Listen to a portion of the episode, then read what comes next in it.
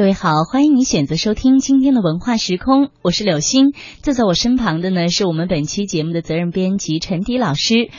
嗯，我记得上一次和陈老师搭班儿一起为大家放送节目的时候，那天呢，陈老师我们带来的是他刚刚前往哈尔滨，呃，采访到的一个非常别致的图书馆的录音，呃，叫果戈里大街图书馆，是不是？嗯是的，是的，嗯像特色。对，像一座博物馆的图书馆。对，它被评为了全国啊，全中国大概三个最美的图书馆。啊，呃，或者叫书店，嗯，是吧？那我知道上一次呢，呃，陈老师来节目当中给大家介绍这个最美的书店的时候，还留有伏笔，说这次去哈尔滨不仅见识到了这样的一个很很。有味道的，呃，很别致的书店之外呢，还采访到了很多哈尔滨当地很有呃很值得关注的一些文化团体、文化事件等等。那今天的节目当中，其实呢，哈尔呃陈老师也是带来了哈尔滨另外一个非常值得大家关注的这样的一个呃，应该算是呃文化团体嗯，我今天想为大家介绍的是哈尔滨大剧院。啊。对，那其实哈尔滨呢是一座拥有百年交响乐团的。音乐名城了啊！从一九六一年到现在，已经成功举行了三十二三十二届哈尔滨之夏音乐会。你看我算是今年是三十三届。，对，你看我说这个词、这个数字的时候，都不小心咬了舌头。真的，我没有想到有这么多届了，三十三届了。嗯，那这是创下了全国之最了。那二零一零年呢，哈尔滨被联合国授予音乐之都的美誉，成为中国唯一一座获此殊荣的城市。那为进一步彰显哈尔滨的文化品位，给热爱音乐的哈尔滨市民提供一座艺术的殿堂，哈尔滨市委市政府也决定建设一座国际一流、国内领先的大剧院，就是哈尔滨大剧院。嗯，是的。那呃，我们记者去采访一个人，呃我们会往往会问到这样一个问题，就是说，哎，此行你会留下哪些难忘的印象？那如果问我哈尔滨之行留下了什么难忘的印象呢？就是嗯最难忘的，就是啊、在哈尔滨啊、大剧院。然后参加了第三十三届哈尔滨之夏音乐节的开幕式以及演出。那么最另外呃最令我难忘的人呢，其中之一那就是哈尔滨大剧院的呃总经理庄玉明先生。嗯，您和他有深入的对沟通，我采访了庄总啊我采访了庄总。那作为哈尔滨市的标志性建筑，这座美轮美奂的哈尔滨大剧院的设计建造，不仅成为黑龙江省，甚至是全国以至全世界，迄今为止啊，嗯，它已经这个设计呢，已经在国际上得了很多的奖项。嗯那么它成为我们中国迄今为止规模最大、水准最高、功能最完善的文化设施。哦，真是没有想到，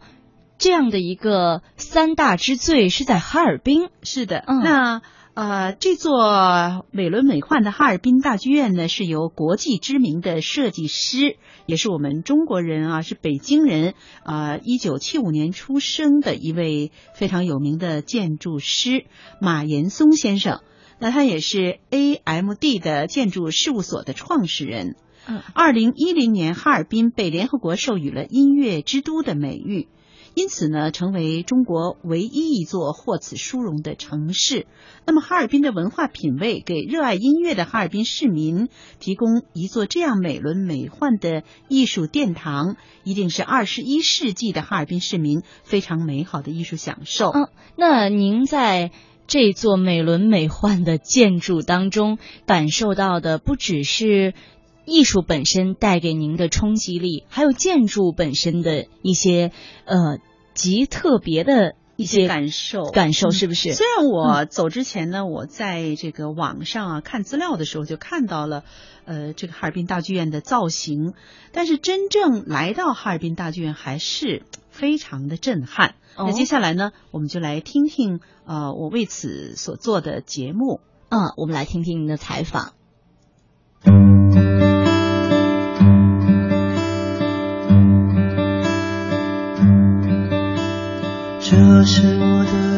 乡，美丽的地方。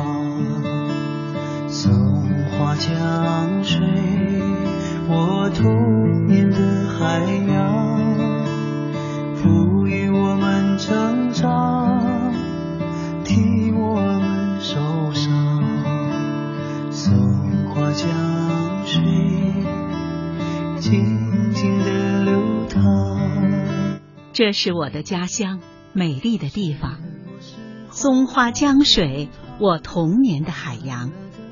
哺育我们成长，替我们受伤。松花江水，静静的流淌。耳边飘来李健的歌声的时候，在离开家乡四十载以后，我又重新踏上了家乡的土地。在哈尔滨的松花江边，我带着童年记忆的怀旧情绪和甜蜜中隐隐的酸楚，当然更多的还是对一座刚刚落成的极具现代高雅艺术氛围的哈尔滨大剧院的欣喜惊诧之情。而当天晚上，第三十三届哈尔滨之夏音乐会的开幕式就要在这座艺术殿堂里隆重揭幕了。光临第三十三届中国哈尔滨之夏音乐会开幕式的领导有 Tonight we are honored to have the presence of the following officials. 哈夏音乐会组委会主席、中共黑龙江省委副书记、黑龙江省人民政府省长陆浩，Mr. Lu Hao, Deputy Party Secretary and Governor of Heilongjiang Province. 哈夏音乐会组委会副主席、国家文化部党组成员、副部长董伟。哈尔滨大剧院的建筑造型和设施体现了现代建筑的理念。搜索了一下脑海中的一些形容大剧院的词汇，比如说流光溢彩、美观大方、灯火辉煌等等，都显得落入俗套。独一无二、美轮美奂这样的词汇来形容哈尔滨大剧院还算恰当。在哈尔滨之夏音乐节举办期间，我采访了北京驱动传媒有限公司哈尔滨大剧院的总经理庄玉明先生。庄总来自北京，但是他的家乡是在黑龙江省的伊春市，因此庄总的身上呢也有着东北人的豪爽、热情和厚道的品格。因为庄总在北京艺术院团几十年工作的丰富经验和他对国内外一流艺术品的鉴赏能力，因此他对哈尔滨大剧院的管理是严谨踏实、一丝不苟，体现出庄总对这座高雅艺术殿堂全新的管理模式和超拔的现代思维。好，接下来就请听我对庄玉明总经理的采访。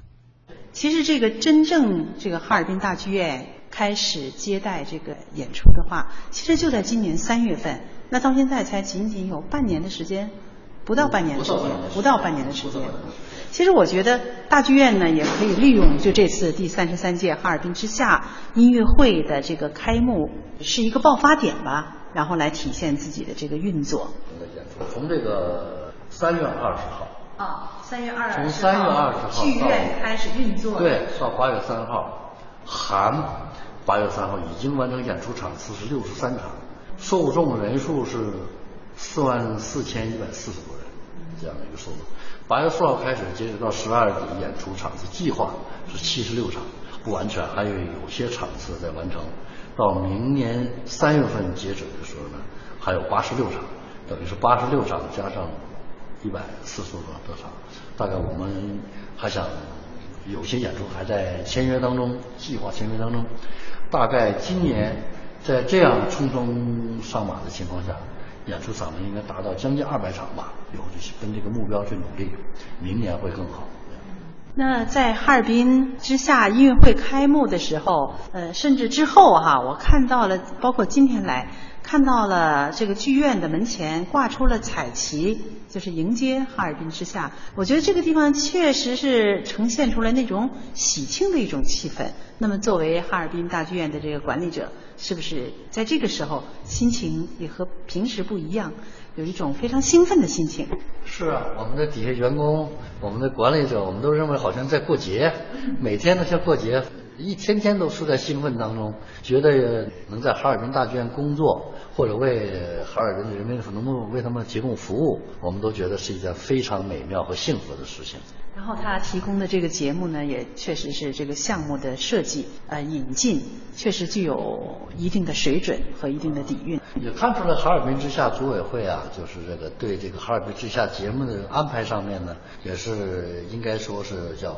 雅俗共赏，面面俱到。既考虑到各个欣赏层次方面的层次的这个需求，呃，在引进很多的项目上，就是有很多剧目，从老人呢，包括到小孩的，包括今天晚上演出这个韩剧这个歌剧《托兰朵》，他们把这个一个古老的故事用现代的方式，据说今天晚上的舞台装潢特别特别漂亮啊！我也今天晚上也可能就是期待着看今天晚上这场的演出。哈尔滨大剧院，它首先进入人们脑海当中的是它的这个建筑。那么，经过哈尔滨之夏的这个音乐会的老百姓，确实是走进来欣赏自己的艺术以后，那么可以全方位的感受到这个哈尔滨大剧院的这个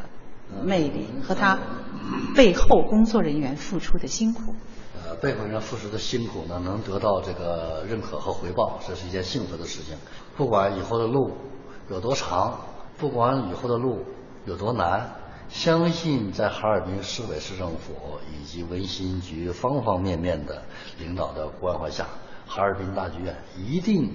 会给广大人民群众带来非常非常美妙、非常非常多的精神上面的享受。啊，经过媒体的宣传，然后我们早早也知道了，就是哈尔滨大剧院的这个设计水准是世界一流的，具有世界级的水准。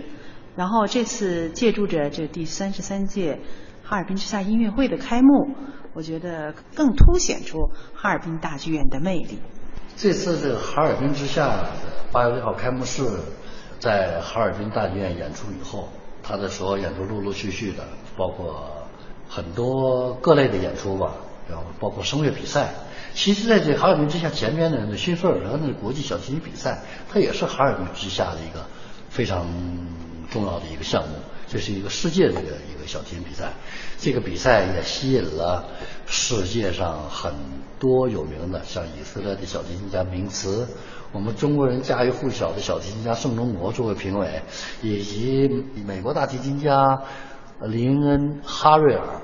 这都是世界上让我们中国人通知说是很大的腕儿的艺术家来这个哈尔滨大剧院演出。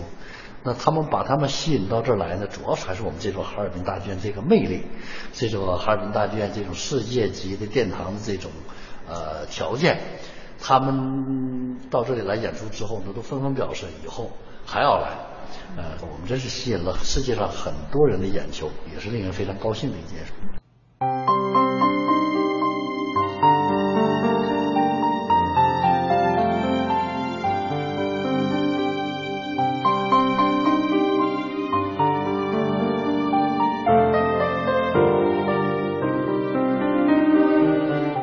者马岩松，使其更凸显哈尔滨城市的人文艺术和生态的综合特征。大剧院与太阳岛风景区是隔江相望，毗邻东北虎林园，其外观如行云流水般的顺畅自然，与周围的湿地景观浑然一体。夏季，它像一条银色的绸带，飘扬在碧水蓝天之间。冬季则如江风消出的雪素，矗立于银装素裹之中。哈尔滨大剧院体现了自然美与独特，在具备现代功能性的同时，它成为一处人文、艺术、自然相互融合的大地景观。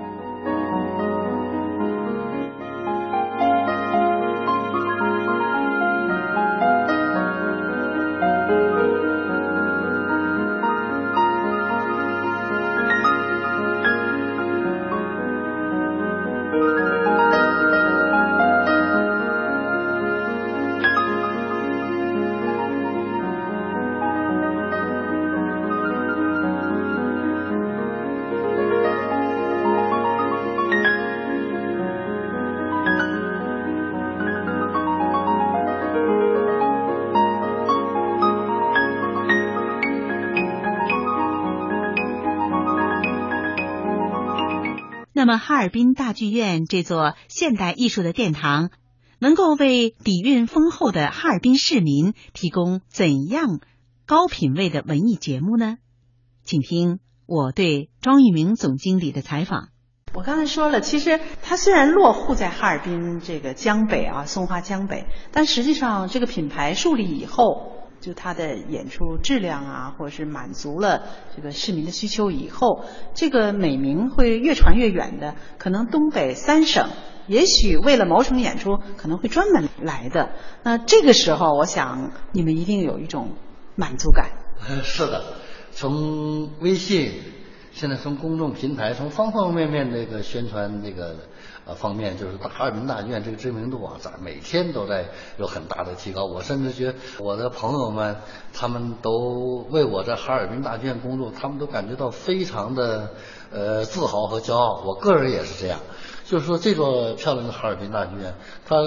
以后给我们带来的更多的不但是精神上的享受。不但是东三省啊，现在全国，现在乃至全世界都已经知道，东北黑龙江的黑土地上有一座非常非常漂亮的哈尔滨大剧院，排在世界十大建筑之一了。这个是一件真是让人兴奋和睡不着觉的事情。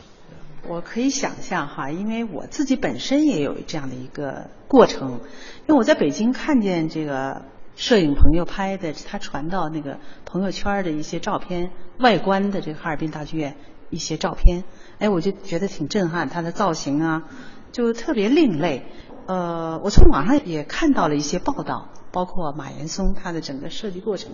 但是我来了以后，还是要赞叹，还是要感触特别大。嗯，我本人呢也是一个业余的摄影爱好者，我每天上班呢。我都会拿着照相机把每天的景色拍下来。我告诉大家，这是今天的哈尔滨大剧院。我告诉大家，这是今天的，一定每天都是今天的。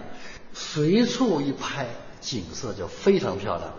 其实我们真的自己自豪的说，不逊欧洲。这是我们自己的，在这个土地上的我们自己的这座大剧院那种漂亮。我天天都在拍，天天都在拍，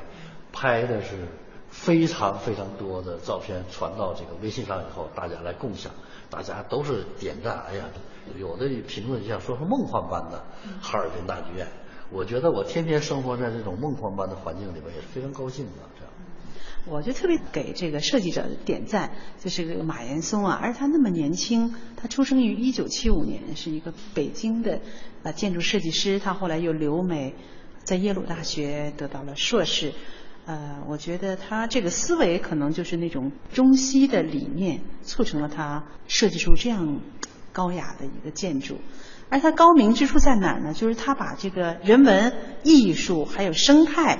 这几个概念相结合，呈现在东北的土地上。它跟当地是非常融洽的融在一块儿。这个是我想说的。目前呢，我在。以前在工作当中，中国的剧院我几乎都涉猎到，都走到了。但是这个哈尔滨大剧院，就像刚才刚才您说的，它不但是大剧院漂亮，它周边的环境，它是跟大剧院这个整个的这个建筑相得益彰，互相交融着，谁也分不开谁，这么一种感觉，就好像是非常好的两个朋友。说从大剧院往下看，花海一片，湿地，那个湖泊，松花江畔啊。从松花江畔仰视哈尔滨大剧院，哇，这种壮观，这种辉煌，真的就像您刚才说是人的帽子的那种感觉。呃，对，有人这么看。呃，就是有人这么看，很多人其实这个大剧院像什么不重要，但是它给人们提供了很多的遐想的空间，让人们带着那种美感去遐想这座大剧院它到底是像什么。其实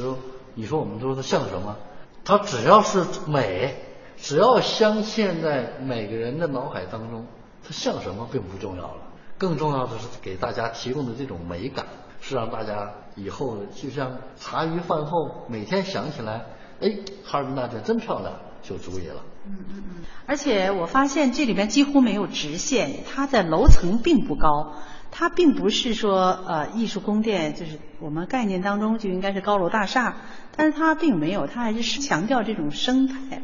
我们说马岩松设计的这座令人骄傲的大剧院呢，我个人就是说，它有一个独到之处，我不知道您去参观了没有？是广大的游客可以从下边一直围绕着大剧院的一个建走到大剧院的最高处，嗯它可以走到观景平台，所说就是最高的那个观景平台，从那俯视往下看的时候，整个的江北和哈尔滨都尽收眼底。这个是非常漂亮，非常的人文。嗯，对对对。的确，当我走进了哈尔滨市地标性的建筑哈尔滨大剧院，剧院内无处不景观。走进这座能把手机拍爆的地方，真是欣喜万分，内心一个劲儿的赞叹：美，真是太美了！难怪在二零一零年。哈尔滨大剧院的建筑方案一出，建筑师马岩松和他的建筑团队便得到了国际建筑权威和专家的认可，马上就获得了国外 N 多个国际大奖。它的造型与设计的确是非常独特的，建筑的白色表皮仿佛是会呼吸的细胞，在北国阳光的照耀下发生光合作用。大剧院的顶部玻璃天窗能够最大限度的将室外的自然光纳入室内，自然光洒在剧院中庭的水曲柳墙面上，凸显了墙体结合当地材料纯手工打造的匠心独运，也使人们无论走到剧院的哪里，都能感受到日光倾泻的通透与空灵。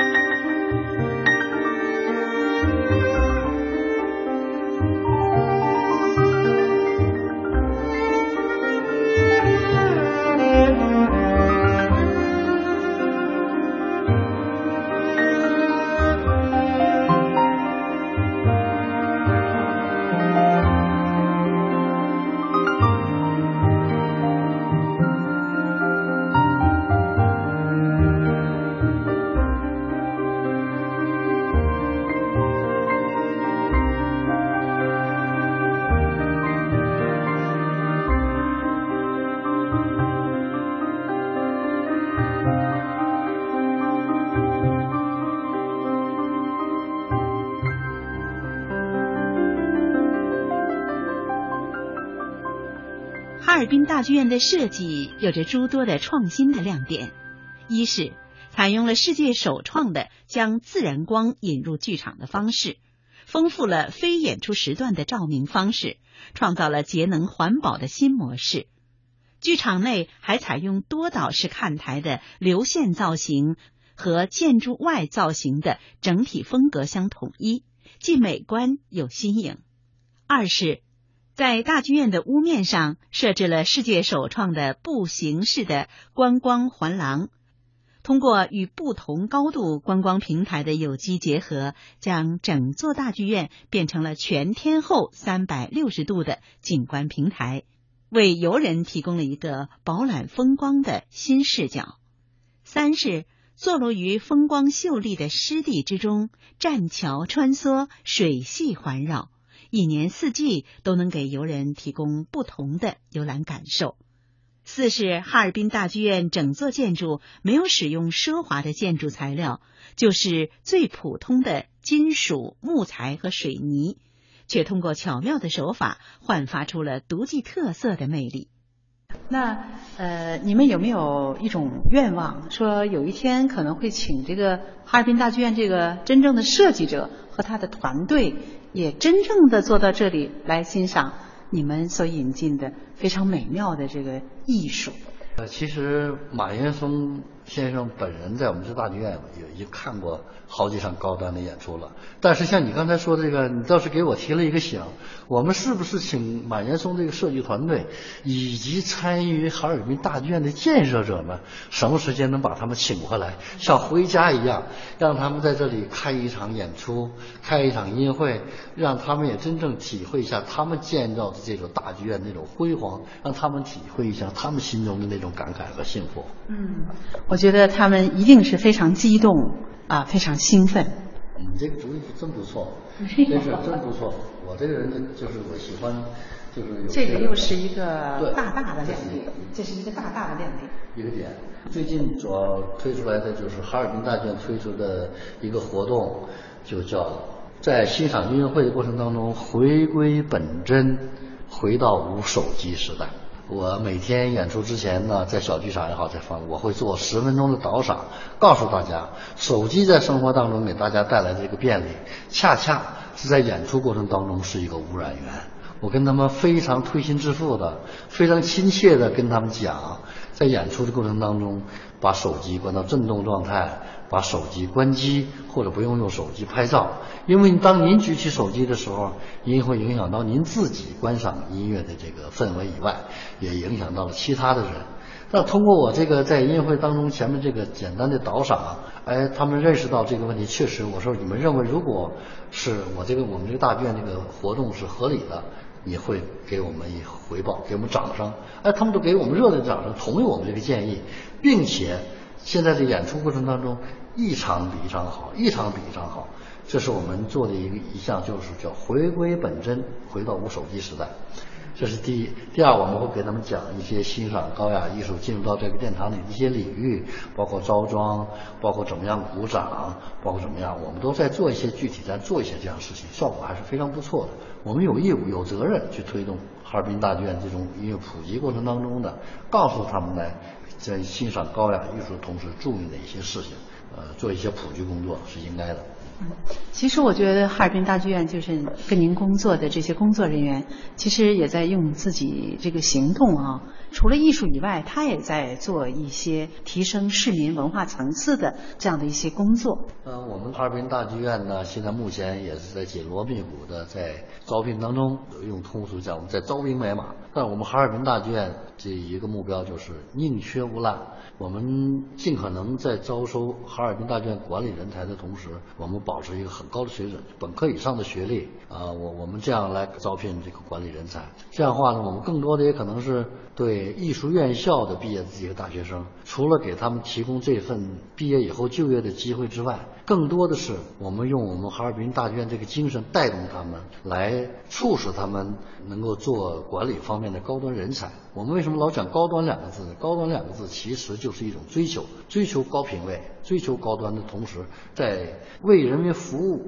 这个过程当中体现一种高端的服务意识，这是我们是追求的一个目标。为哈尔滨市民感到高兴，感到骄傲，有了自己精神上的一个归宿。在这哈尔滨这么漂亮的哈尔滨大剧院，能够欣赏到世界高端的一些艺术，这个可能最初的时候是哈尔滨市委还是这个马岩松这个设计啊，我觉得落户在哈尔滨就是有它的理由。确实，哈尔滨历史哈和哈尔滨市民的这个它的文化底蕴，确实很适合走进这个大剧院啊。他怎么没在别的地方呢？我刚才一开始我就说了，哈尔滨人民受俄罗斯文化的影响。其实哈尔滨交响乐团，如果是回眸到以前，哈尔滨交响乐团是中国最早的一支交响乐团，那会儿叫哈尔滨铁路什么什么什么什么，就是当年俄罗斯人。和我们中国人都在这一起。从年龄上来看，从历史上考证，确实是中国最早的一支交响乐团，好像有一百多年的一百历史，有有一百多年的历史。好像听说比呃上海还要早。早，现在就是有考证，现在确实比上海要早。这么悠久的百年历史的交响乐团，希望他们能够不但有百年的历史，还要有百年的经营理念和水准吧，就是。